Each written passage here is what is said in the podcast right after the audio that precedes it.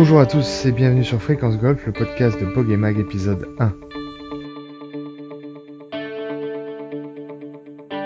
Aujourd'hui on parlera de golf et littérature et plus particulièrement d'un nouveau livre sur le golf et en français, Les bons petits mots du joueur de golf sorti en juillet dernier aux éditions Fortuna.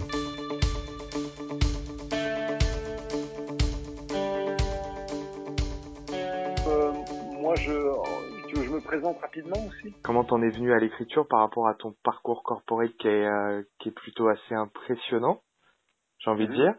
Euh, Et voilà, comment t'es venu à voilà à participer, euh, à partir, enfin voilà, à écrire des, à écrire des ouvrages, à écrire ce bouquin et voilà tout ce qui s'est passé avant. Et notamment le premier numéro qui, je pense, est, est, très relié au golf avec les, les, les, bons petits mots de la bière. Je pense que ça peut être pas, alors, bon, si tu veux, le, le, golf, moi j'ai commencé euh, assez tard, parce qu'on a commencé euh, en 2010, avec ma femme d'ailleurs, qui passe à côté de moi. Euh, et, euh, et puis, ben, comme toujours, quoi, le golf, c'est soit soit t'aimes euh, et tu deviens ma boule, soit tu soit t'aimes pas et t'arrêtes, quoi. En gros, hein, c'est quand même un sport assez assez comment dire rupturiste, quoi, assez voilà, il faut. C'est tellement engageant ce sport que je pense que c'est soit t'es à fond dedans, soit t'y es pas. Et euh, et euh, et ça c'était 2010. Donc si tu veux, 2010, euh, je commence à. Donc moi, moi je suis en 62. Donc tu vois, 2010, euh, j'avais 48 48 ans. C'est pas pas jeune pour commencer le golf. Et, euh, et, on, et, et, on commence à jouer. Puis vraiment, on est on est picousés, on trouve comme des malades pendant deux ans. Euh, moi, au bout de six mois, comme j'avais un passé de sportif par ailleurs, euh, au bout de six mois, j'étais 26. Hum. Ouais, le ski et puis le, le tennis aussi. Alors j'ai fait du ski à haut niveau, pas du, tennis pas à haut niveau, euh, un, un, minable 15-4 quoi. Mais euh, mais euh, mais j'avais quand même euh, voilà j'avais quand même j'avais une disposition de coordination etc qui faisait que le golf très vite c'est venu quoi et puis et puis en six mois, super, euh, machin, euh, je, je 26. Ensuite, euh, ensuite j'ai commencé à ramer pendant un an. Puis je suis descendu péniblement à 21 et puis péniblement à 19 si tu veux au bout de deux ans. Et, euh, et euh, aujourd'hui, j'en suis toujours là. Tu veux, je suis toujours à 19. Alors je suis capable de jouer 10 voire 6 sur des parcours, mais je joue rarement en dessous de 20, ça c'est sûr.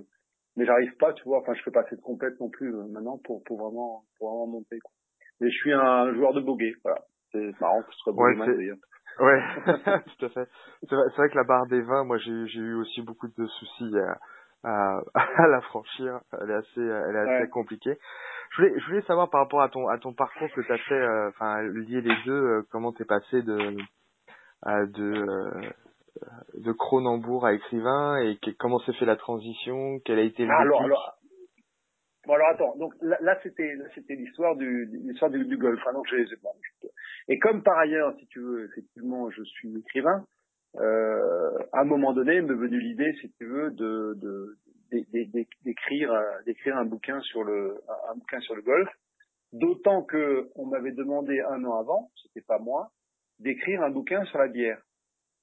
Euh, et on m'avait demandé d'écrire un bouquin sur la bière parce que effectivement j'étais euh, vice-président de Cronenbourg euh, que par ailleurs j'étais écrivain, que la personne qui m'a demandé d'écrire ça, c'est l'éditeur dans laquelle dans lequel sont édités les bons mots, euh, donc Fortuna. Euh, et lui, il était venu vers moi, si tu veux, parce que il savait que j'étais un, brasseur et un écrivain. Donc, euh, est-ce que tu veux pas écrire un truc? Mais je vais te raconter euh, dans les détails. Et, et tout ça est venu, au fond, au départ, le premier truc que j'ai fait dans ma vie, c'est d'écrire. C'est-à-dire que moi, tout petit, à, à 10, je commence à écrire à 10 ans euh, les, premiers euh, premières euh, nouvelles, les petits récits, les machins, etc. Et puis euh, et puis ensuite j'ai écrit beaucoup beaucoup de poésie. Euh, et puis à 25 ans euh, ou 20 ans, je sais plus, enfin j'envoyais mes mes manuscrits chez les éditeurs de la Parisien. Okay. Et puis je collectionnais les je collectionnais les refus. j'ai des, des classeurs entiers de de refus avec les lettres les lettres types quoi. Et là, je me suis dit, euh, quand j'étais jeune, je me suis dit bon bah tant pis, hein, j'ai pas j'ai pas le réseau, pas le machin, pas le truc, euh, ils veulent pas de mes écrits, tant pis. Moi, ce que j'aime, c'est écrire. Euh, bah, je continuerai à écrire, que je serai pas édité. Et puis, parallèlement à ça, je te parle de ça, j'avais 20 ans. Hein, euh, parallèlement à ça, je faisais beaucoup de musique. euh, beaucoup de scènes, de, tu vois, de, de café-concert, de, de, de, petits concerts avec, euh, avec un groupe de copains et tout ça. Et puis ça, ça s'est progressivement professionnalisé euh, jusqu'à devenir un groupe qui s'appelait Fred Hamster et les Scotchers. Euh, et qui a eu son sa toute petite heure de gloire euh, au début des années 90 euh, puisque on a fait un album qui qui a tourné en radio qui était voilà, on a fait radio, télé, euh, des premières parties euh, de tas de chanteurs euh, ou de, de, de, groupes connus. voilà. Et donc du coup, j'ai eu l'impression, moi, si tu veux, que euh, j'étais pas frustré d'une fait de ne pas être publié en tant que en tant qu'écrivain, puisque au fond j'étais j'étais édité en tant que en tant qu'auteur compositeur. Euh, tu, tu l'exprimais autrement quoi. oui, oui, mais tout, tout, ça tout ça n'était pas conscient à l'époque. Hein, C'était juste je, je, je pense j'avais pas de frustration parce qu'au fond euh, j'arrivais à, à, faire partager ce que j'écrivais euh, par d'autres moyens qui étaient euh, la, la, l'édition de chansons, la scène, voilà. Et, et, et d'ailleurs, si tu veux, j'ai toujours été reconnu par mes par mon entourage comme quelqu'un qui qui écrivait bien, comme quelqu'un qui voilà qui avait une facilité avec les mots, qui était voilà qui, qui, avait quelque chose. Tu sais, comme on est on est tous reconnus pour quelque chose souvent par notre entourage quoi. Mais moi c'était pour ça. Et donc du coup, du coup ça, ça s'est fait. Et, et, et, parallèlement à ça, évidemment, je faisais, j'ai fait des études. Euh, de, finalement, j'ai fait des études de philo, d'histoire et de Sciences Po. J'ai un, un, maintenant on dit master 2, donc un DEA si tu veux dans les trois disciplines. Donc j'étais un mec assez euh, assez ouvert, assez cultivé, quoi, euh, capable de, de finalement de d'analyser, de, de synthétiser des choses et puis de développer un concept. Euh, et, et, avec et, et, ce qui me menait normalement ces études-là me menaient directement euh, à l'enseignement, quoi, l'enseignement ou un, un, truc de un truc, un truc de recherche, quoi. Et j'avais pas envie de faire ça, donc euh, je suis parti bosser dans la pub. Et c'est là où j'ai commencé mon, mon parcours euh, professionnel, en gros à 25 ans. j'ai commencé ma, ma, ma, vie professionnelle qui était celle que tu décrivais. Donc là, j'ai fait en gros, j'ai été, euh, j'ai commencé comme concepteur-rédacteur en agence de pub à, Strasbourg, d'où je suis originaire. Ça, ça a duré six mois, six mois, un an. Après, euh, je suis parti à Lille, j'ai rejoint le groupe Avas. Euh, je suis rentré dans une agence qui à l'époque s'appelait Communico, une filiale à 100% de Avas, et qu'on a développé en quatre ans. J'en suis devenu le directeur général au bout de deux ans. On l'a développé en réseau en France, et c'était une des premières grosses agences de communication corporate je parle de ça, c'était entre 88 et 92.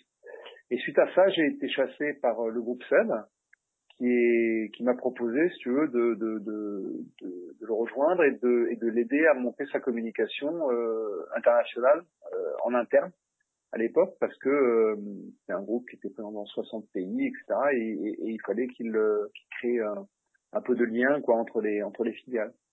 Donc je suis allé là et j'y suis resté 14 ans euh, j'ai fait sept ans comme euh, dire comme euh, interne monde pour Seb.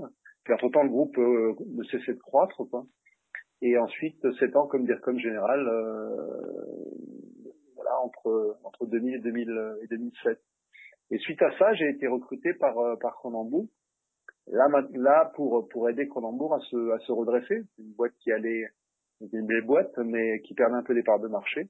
Mhm. Et il fallait la, il fallait la remettre sur les rails, quoi. Donc, ce qu'on a fait, ça m'a pris dix ans. Et au bout de dix ans, j'ai quitté, c'est-à-dire, euh, ça, c'est il y a 18 mois. J'ai quitté pour, euh, pour euh, faire finalement la, ce que j'appelle la troisième partie de ma vie, euh, qui tient en trois E, euh, entreprendre, écrire et, être utile. Voilà. D'accord. Ça c'est le, ça c'est le panorama général. Et entre quand même, il y a, il y a effectivement le ski, euh, puisque j'ai j'ai couru euh, à, à, haut niveau et puis ensuite j'ai passé le brevet d'état de ski. Donc je suis mon premier diplôme en fait de euh, vraiment c'est c'est l'école national de ski à, à 21 ans quoi. Donc euh, voilà et après après j'ai enseigné assez longtemps à, à Tignes où je suis toujours d'ailleurs moniteur titulaire. Okay. mais temporaire et, et pendant mes pendant mes les années 80 quand ma période d'études c'était un truc très pratique puisque ça me permettait de gagner de l'argent assez agréablement et, pas mal pour un étudiant. Donc c'était cool. Voilà. Et, euh, et du coup, euh, du coup voilà, il y a, y a une espèce de, de, de micmac, de tas de choses. J'ai toujours été un mec dans, dans, dans, plein de domaines différents. Ce qui fait qu'aujourd'hui, mais beaucoup de mes, de, mes approches des approches qui mêlent des environnements différents.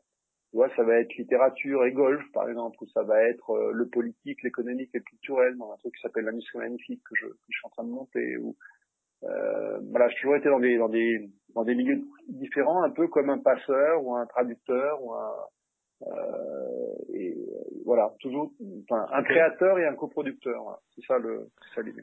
Donc c'est et, comment t'es venu l'idée de, de, de, de, ce, de ce livre alors euh, de uniquement sur les alors, juste avant, alors juste avant ça, le, le, le truc avant c'est euh, parce que tout ça, le, le, le, temps se fait, machin, etc. J'ai fait de la musique assez longtemps, en gros entre, euh, enfin semi-professionnellement, on va dire entre 80 entre 88 et, et 80 95 à peu près euh, où je faisais ça parallèlement à mon boulot, quoi. Euh, voilà. Puis après, après ça s'est arrêté. J'ai continué à faire de la musique tranquille comme ça pour pour moi. J'avais plus d'activité parce que là, effectivement, je montais en charge, je montais en charge chez chez Seb, quoi. Et, euh, et puis entre temps, quand même, on a fait trois enfants hein, aussi. marié, trois enfants. tu as trouvé le temps de faire tout coup, Ouais, ouais, ouais, bah oui, bah oui. quand, quand tu fais des trucs que t'aimes, tu trouves le temps de, de tout faire, quoi. C'est une question de, de, de passion, quoi, de d'envie. Et, et d'énergie aussi, hein, certainement. Je suis quelqu'un de, avec une, grosse, euh, grosse énergie, c'est sûr. Mais, euh, mais, euh, mais ça n'a rien d'extraordinaire. C'est juste, euh, c'est juste que je suis comme ça. Voilà. Et, et, et, donc, du coup, euh, j'étais, je, je, un jour, je rencontre le patron du Cherche Midi, des émissions du Cherche Midi. Euh, Philippe Héraclès. Euh, c'est au milieu des années 2000. Et, euh, et on discute et, euh, et le, on arrive sur un truc qui est que il avait acheté mon disque de Fred Amster des, de, 15 ans avant. Et, euh, et il aimait bien les paroles. Et il me dit, mais c'est marrant, euh, si vous écrivez d'autres choses et que vous voulez la vie d'un professionnel, envoyez-moi envoyez-moi vos, vos propositions. Et donc ça, c'était ouais, en 2005 à peu près. Et puis du coup, le temps que ça monte au, cerveau et que ça réactive les choses, je me suis dit ok, je, je... et je lui ai envoyé euh, mon premier livre en fait qui sera publié, qui est Une goutte à la mer. Euh, ça devait être en, en 2009. Et puis euh, deux mois après, il me rappelle, il me, même un mois après, c'est assez rapide, il me rappelle, il me dit écoutez, vous avez une écriture très sobre. Euh, on a, on est trois lecteurs à l'avoir lu euh, au Cherche Midi et on vous, on vous édite. Donc c'était, si tu veux, un des plus beaux jours de ma vie, tu vois, parce que j'imagine. C'était tombé, finalement, tombé un peu comme ça, et puis j'avais un peu renoncé finalement parce que j'avais cette expérience des de, de, du jeune gars de 20 ans euh, qui, qui prend des baffes. Bon, on se dit bon, ok, là, tant pis quoi. Et là, à, là ça arrive. après, voilà, après de, euh, je sais pas quel âge j'avais, de 2009, 40, entre 45 et 40, entre 45 et 50 ans, tu vois, c'est Bon, ça arrive, ok, super. Et donc, euh, on fait ça, on sort le premier. Et puis, euh, en 2011, alors, Une goutte à la mer, c'est de la poésie, donc c'est quand même un peu exigeant, mais on en, on en vend quand même... Euh, il est épuisé maintenant, mais on en, on a vendu 1500, ce qui est énorme hein, en, en, poésie.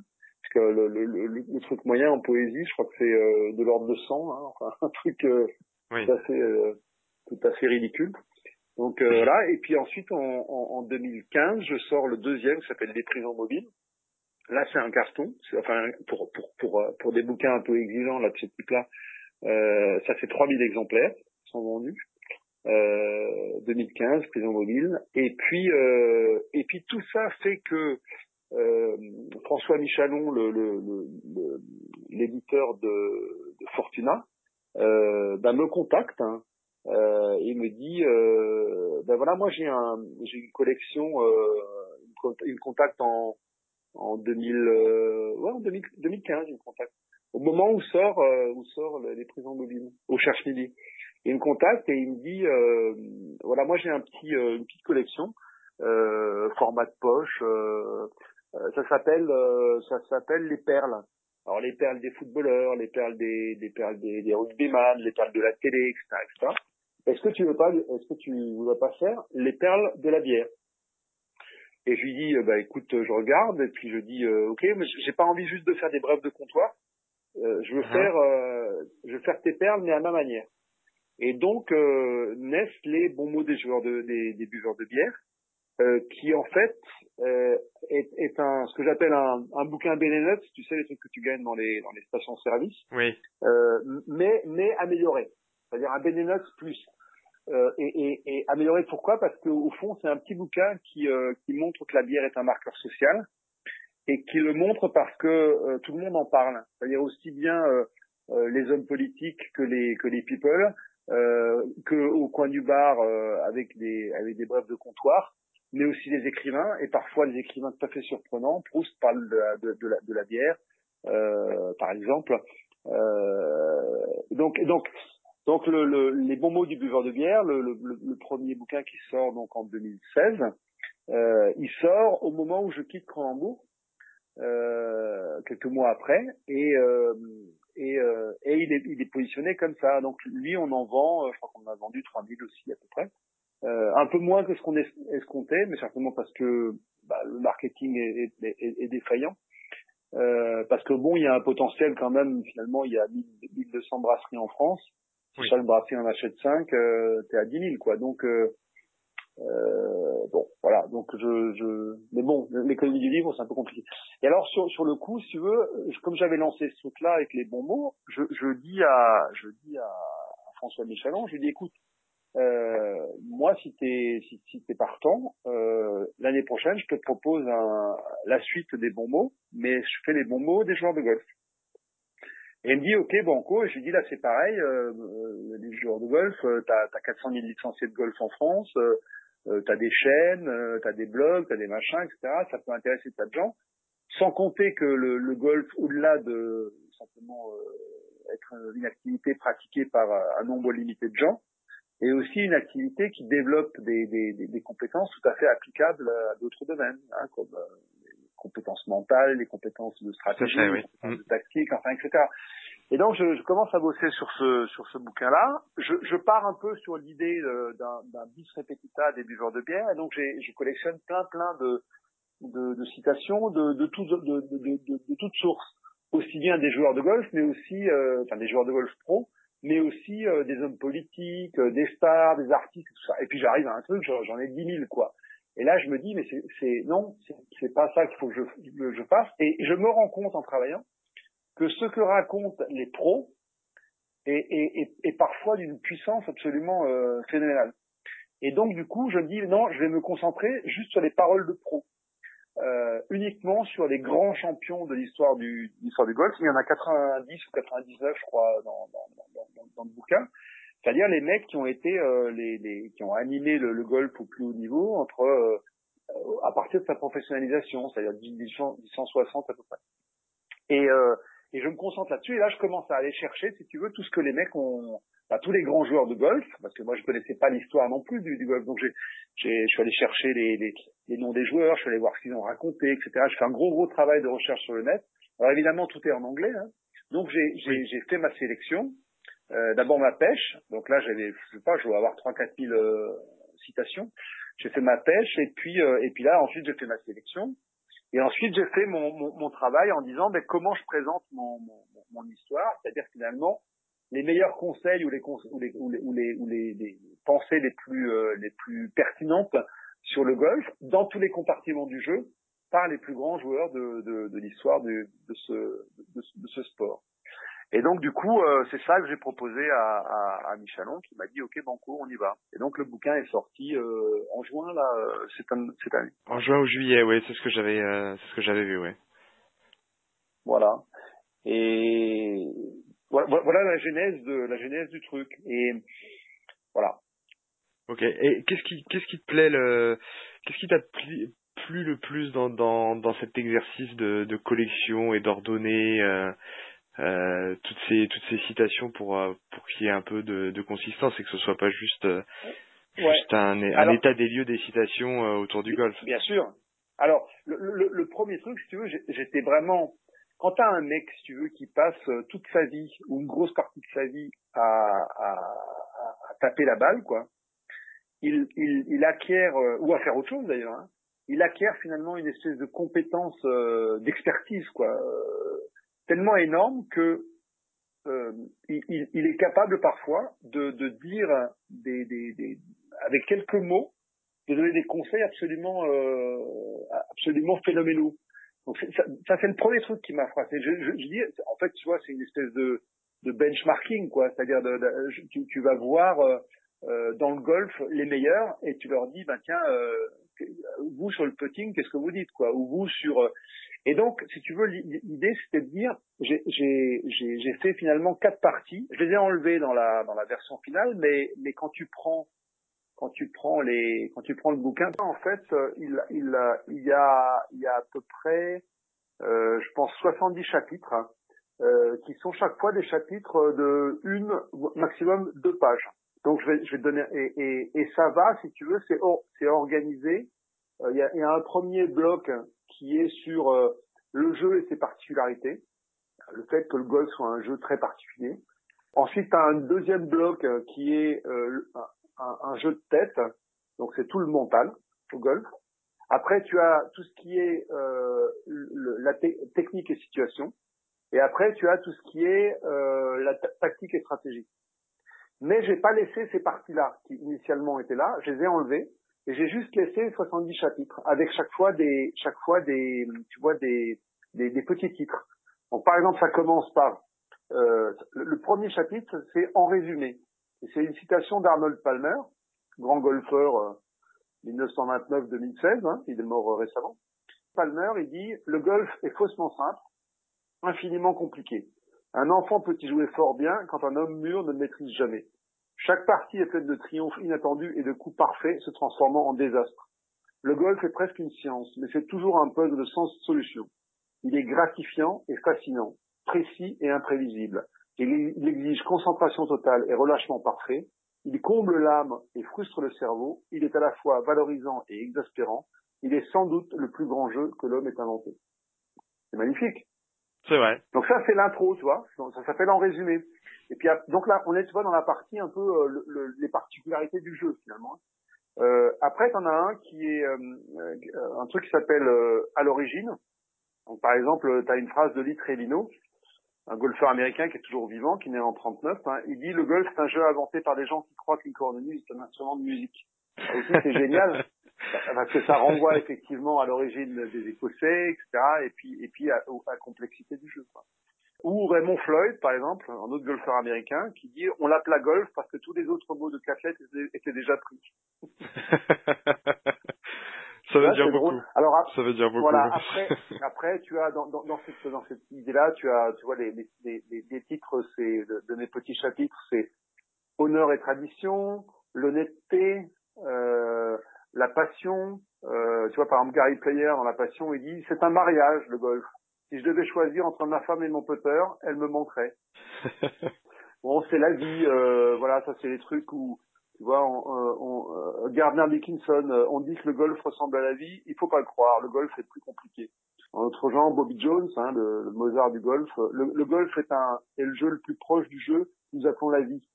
De bons coups mènent à des déboires, de mauvais coups débouchent sur des succès. Mais quoi qu'il en soit, vous devez jouer la balle où elle se trouve. Ça c'est, ça c'est super puissant, quoi c'est ultra puissant. C'est-à-dire que c'est vrai pour la, c'est vrai pour ta conduite de vie. Euh, voilà, je trouve ça et je trouve ça fascinant. Je trouve ça très très émouvant, quoi, en fait. Au-delà simplement de, de l'intérêt qu'on peut avoir à, à, être golfeur, à pratiquer, à avoir des conseils d'un pro. Donc ça, c'est toute la première partie. Euh, avec des titres comme juste un jeu, imprévisible, insaisissable, exaspérant, si difficile, euh, euh, plus tu joues, moins tu comprends, euh, le golf révèle des individus et des caractères, etc.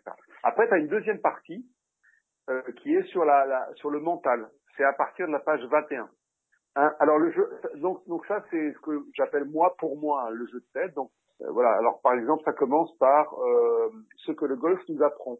Bah, t'as Tiger Woods par exemple qui dit le golf c'est une voie royale pour apprendre discipline, responsabilité et sportivité.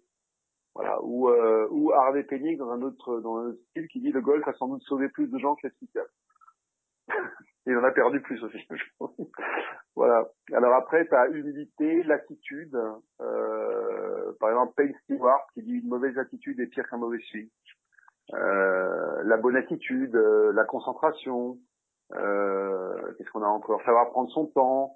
Tout est dans la tête. Donc tu vois, tu as toujours, euh, as toujours par chapitre comme ça, euh, tu as toujours, euh, as toujours trois, quatre citations. Par exemple, si je prends euh, le, chapitre Savoir prendre son temps, tu as une première citation de Walter Hagen, euh, relaxer dès le réveil. tout ce que je fais, je le fais lentement et facilement. Me raser, m'habiller, prendre mon petit déjeuner. Je suis pratiquement au ralenti. Ainsi, je suis prêt pour le départ. J'arrive au trou numéro un, entraîné à prendre mon temps, et il est impossible que je batte mon swing. Après, t'as Bobby Jones juste en dessous qui dit jamais personne n'a swingé trop, lentement. Ensuite, Patty Berg, golfeuse, américaine, qui dit ne sois pas si pressé, la petite balle, la petite balle blanche ne va pas s'enfuir. Et puis Robert De Vincento, qui dit si tu te presses, alors rien n'ira droit. Voilà, tu vois, ça c'est, voilà, t'as, as, juste un petit truc sur. Euh, et alors, du coup, si tu veux, alors si je continue après, la, as le chapitre, euh, enfin le chapitre, euh, le faux chapitre qui commence page 47, qui est tout ce qui est technique et situation. Donc ça commence par le bon grip. Euh, citation de Ben Hogan, le bon golf commence avec un bon grip. Ou Sam Sned, tenez votre club comme si vous teniez un oisillon. Voilà, pour relâchement, euh, machin, etc. Euh, après, euh, là, là, tu as des chapitres comme la balle, effet et trajectoire, un geste spécial, le swing, position, la position de tête, le drive et le putt, le putting. Alors, le putting, c'est intéressant parce que par exemple, attends voir, tu as, tu dois avoir un truc là absolument génial sur le putting. Euh, il faut que je le retrouve. Le putt, le putt, le putt. Voilà. Euh, c'est Ernie Els qui dit un truc sur le putt qui est génial. Il dit si vous ne croyez pas que vous pouvez réussir chaque putt, pourquoi essayer?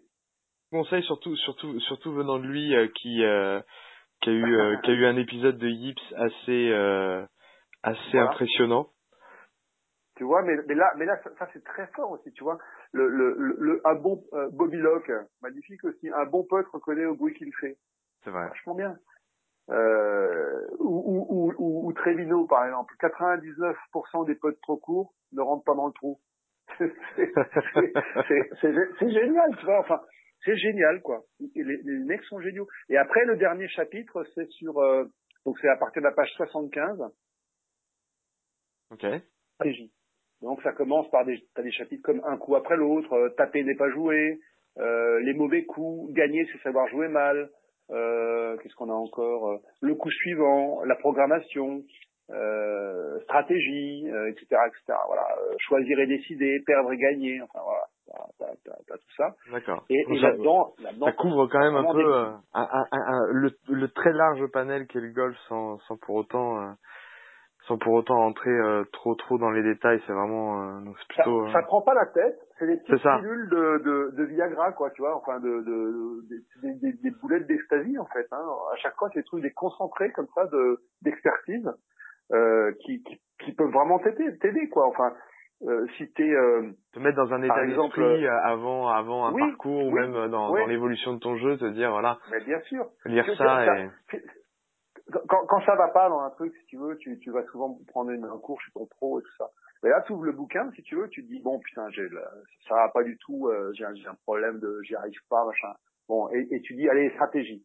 Et stratégie, tu tombes sur un truc et et et t'as une phrase de Julius Boros qui dit pendant que tu t'avances vers la balle, si tu ne sais pas ce que tu vas en faire, change de sport.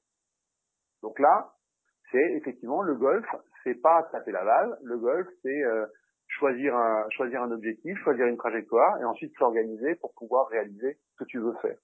Donc si tu sais pas ce que tu veux faire au moment où tu tapes, tu as de fortes chances, si tu veux, que d'avoir un résultat tout à fait aléatoire. Ça, c'est vachement un, tu vois, c'est un état d'esprit. Euh, et ben ça, bon voilà. Et puis euh, t'as as un truc, euh, je, je, je sais pas, Chichi Rodriguez par exemple, qui était le fameux golfeur portoricain, il dit le, le, le golf c'est un sport de penseur. Vous pouvez avoir tous les coups dans votre sac, mais si vous savez pas quoi en faire, si vous savez pas quoi en faire, vous êtes mal. C'est vrai. tu vois, t'as, voilà, et t'as, tout comme ça, et c'est un concentré de.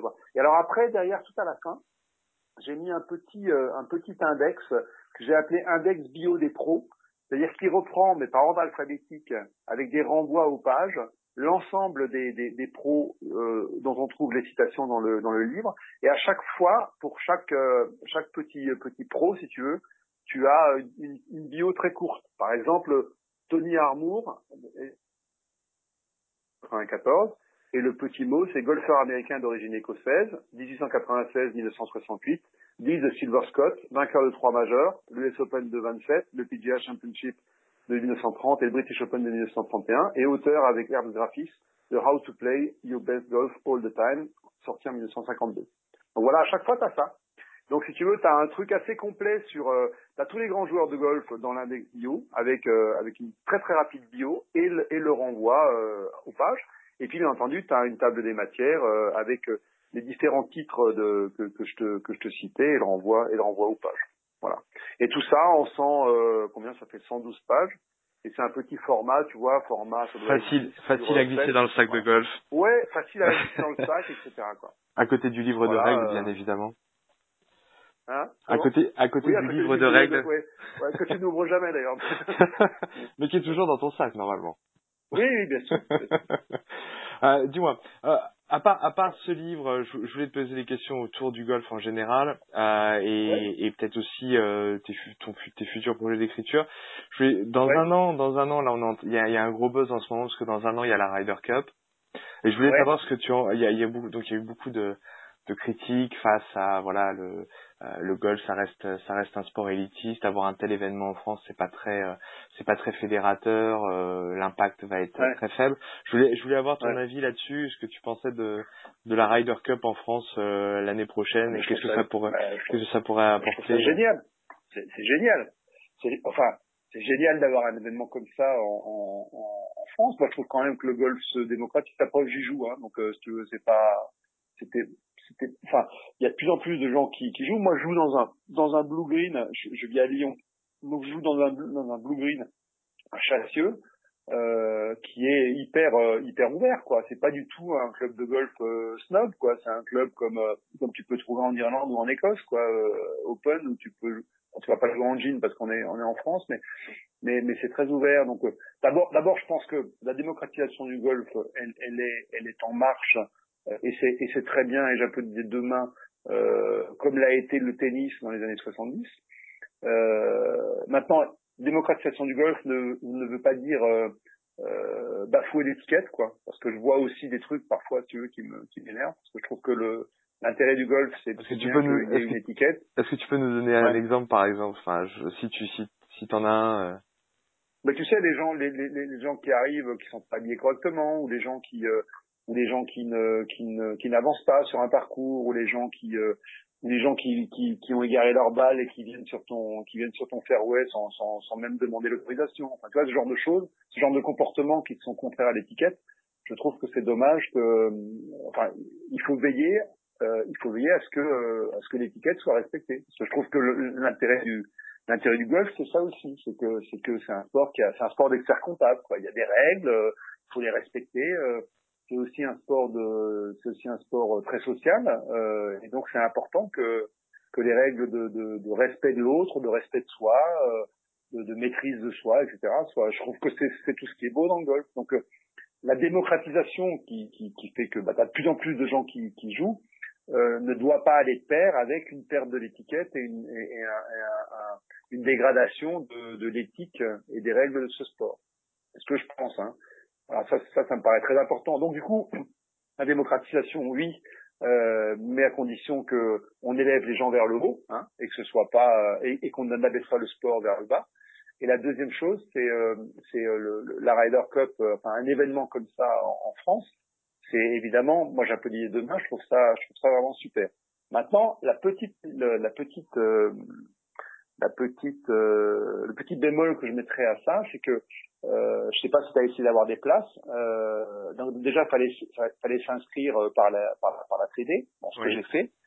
Euh, on l'a fait à plusieurs parce qu'on est plusieurs euh, passionnés comme ça, et on a réussi euh, finalement, mais mais avec beaucoup beaucoup de difficultés, malgré le fait d'être inscrit, à arriver à avoir quatre places à 160 euros pour, je crois que c'est le samedi ou le dimanche, non c'est le samedi, c'est le samedi de la, de la compète, donc autour du, du 20, du 29 euh, septembre, je crois. Euh, mais avec beaucoup de difficultés. Donc du coup, il y a quand même, d'abord, ça, ça, veut certainement dire qu'il y a un vrai succès, euh, un vrai succès euh, et que, et que les billets sont rares. Euh, mais mais mais mais si on veut que le que le que le sport puisse puisse, puisse se démocratiser, etc., il faut aussi pouvoir ouvrir plus plus plus largement quoi. Donc il y a une espèce de contradiction dans ce et qui est la contradiction même du golf, qui est un sport contradictoire et, et, et paradoxal, où, euh, où il faut être à la fois euh, concentré et relâché. Ben là, c'est pareil. Il faut être à la fois respecter les règles et ça n'empêche pas d'être populaire. Euh, voilà. Et, et, et, c'est un sport où, euh, euh, quand on dit que le sport est un golf cher, si tu veux, certainement, mais le ski aussi est un golf cher. Quoi. Enfin, c'est voilà. Donc moi, non, moi la Ryder Cup, non, je trouve ça, je trouve ça super. Je trouve que c'est, j'espère que ça va, j'espère que ça va D'abord, ça va faire parler de la France, qui est pas mal, parce que c'est quelque chose que j'aime bien.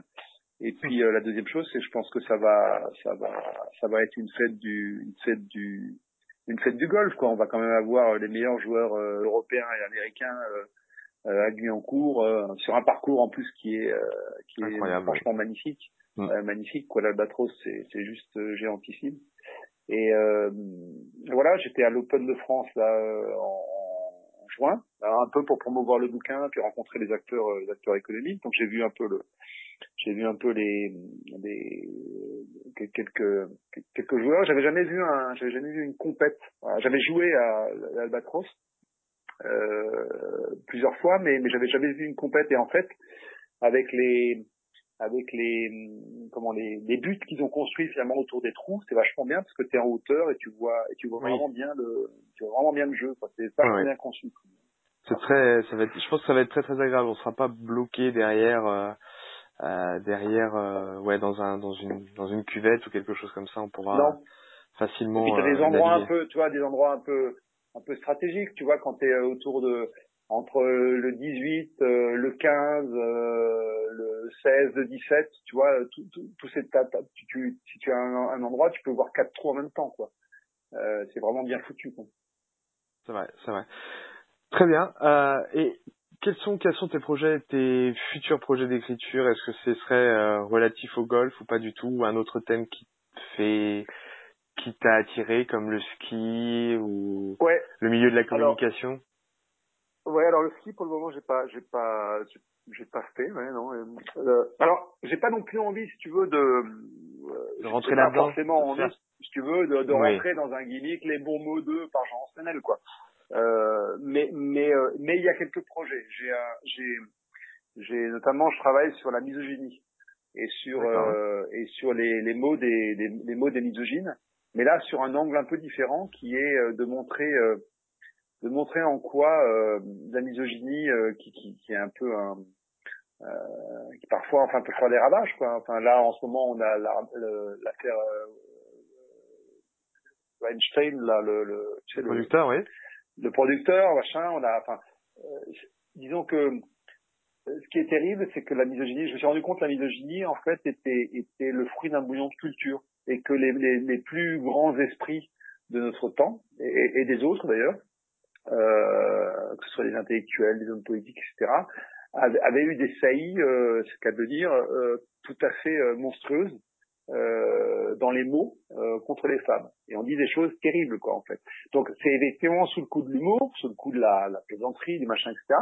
Mais quand même, tu te dis que si si on dit ça, les mots sont pas innocents et, et, et, et certainement c'est quelque chose qui entretient un rapport aux femmes euh, qui euh, qui aujourd'hui est, est, quand même euh, pas acceptable quoi dans notre société. Donc euh, donc ça c'est un truc qui m'intéresse et on pourrait faire les bons mots des je crois, des, des misogynes ou des enfin je sais pas je sais pas trop comment l'appeler mais mais c'est quelque chose qui est en je sais pas si ce sont des bons mots mais non non mais c'est ou c'est des gros mots si tu veux tu vois enfin mais mais mais mais mais il y a ça aussi. L'idée, c'est que la, la parole, la parole est, performative. Quand tu dis des choses, c'est jamais innocent et ça a un vrai impact. Euh, ça peut même tuer, euh, comme dans la tragédie grecque, quoi. Euh, mais mais euh, mais là, en l'occurrence, c'est euh, c'est c'est pour c'est pour c'est pour finalement venir en, en, en, appui du combat féministe, quoi, qui consiste à dire il faut que le, il faut avoir le respect des individus, que ce soit homme ou femme, c'est pas la question quoi. Donc voilà, c'était ça. Et, et, derrière ça, il y a une autre idée, c'est que je, je, pense profondément, si tu veux, que si la misogynie existe et qu'elle existe euh, à, des, enfin, chez des gens extrêmement cultivés, quoi, euh, je pense que c'est parce que les hommes euh, ont un compte à régler avec leur mère. Quoi. Et ça, c'est le vieux truc freudien, et que si tu veux, le, la tutelle de la mère, c'est-à-dire le, finalement le, la, la, la prison de la mer, euh, les mecs veulent s'en libérer et une manière de se libérer, c'est une forme de colère. Euh, je pense qu'ils expriment à travers à travers des propos ou des agissements misogynes. D'accord. C'est ma thèse un peu, tu vois. Donc, euh, donc ça c'est un projet, voilà. donc je, je suis pas sûr de, de le faire, mais c'est un, un projet qui est en, en cours. Non, autrement je travaille sur je travaille là pour le Cherche Midi, euh, pour, à mon prochain, euh, mon prochain bouquin sur le Cherche Midi, qui sera certainement un roman poétique ou, euh, ou un ensemble de nouvelles, euh, puisque j'ai fait euh, finalement au Cherche Midi, j'ai fait ce qu'on appelle des micro, des micro nouvelles, des nano nouvelles, c'est-à-dire des, des poétiques. Donc c'est des, des petites histoires très courtes qui parfois peuvent, se tenir en 4-5 mots. et puis ça c'était les, une goutte à la mer. Ensuite j'ai fait un thriller poétique. Ça c'est les prisons mobiles. Donc c'est l'histoire d'un prisonnier qui raconte euh, euh, qui raconte sa vie, etc. Puis après tu t'aperçois tu veux, que ce prisonnier est prisonnier de ses propres cellules et que ces cellules, si tu veux, c'est euh, finalement les composantes de la finitude humaine, c'est-à-dire le temps, l'espace, l'autre et les, et les mots, enfin le, le, le, le verbe. Et donc c'est un délire là-dessus euh, sur ça. Et, et, et, et, donc après, je voudrais faire un roman poétique dont le titre provisoire est le collectionneur euh, et qui euh, et qui est en cours d'écriture. Voilà. Et après j'en ai un autre, enfin j'en ai d'autres encore sous le sous le sous le feu, mais mais disons que du côté de Fortuna, euh, il y aura une suite, euh, c'est euh, à peu près évident, euh, s'ils veulent s'ils veulent bien de moi, hein, évidemment. bien sûr. Euh, sur les certainement sur les bons mots ou sur ou sur autre chose, parce qu'il y a aussi d'autres d'autres d'autres collections qui sont possibles. Et puis sur chez chez au Cherche Midi, c'est ce que je viens de te dire, c'est c'est ce, ce, roman poétique ou peut-être des nouvelles. Enfin, je, je, suis en train de travailler sur ça. Voilà.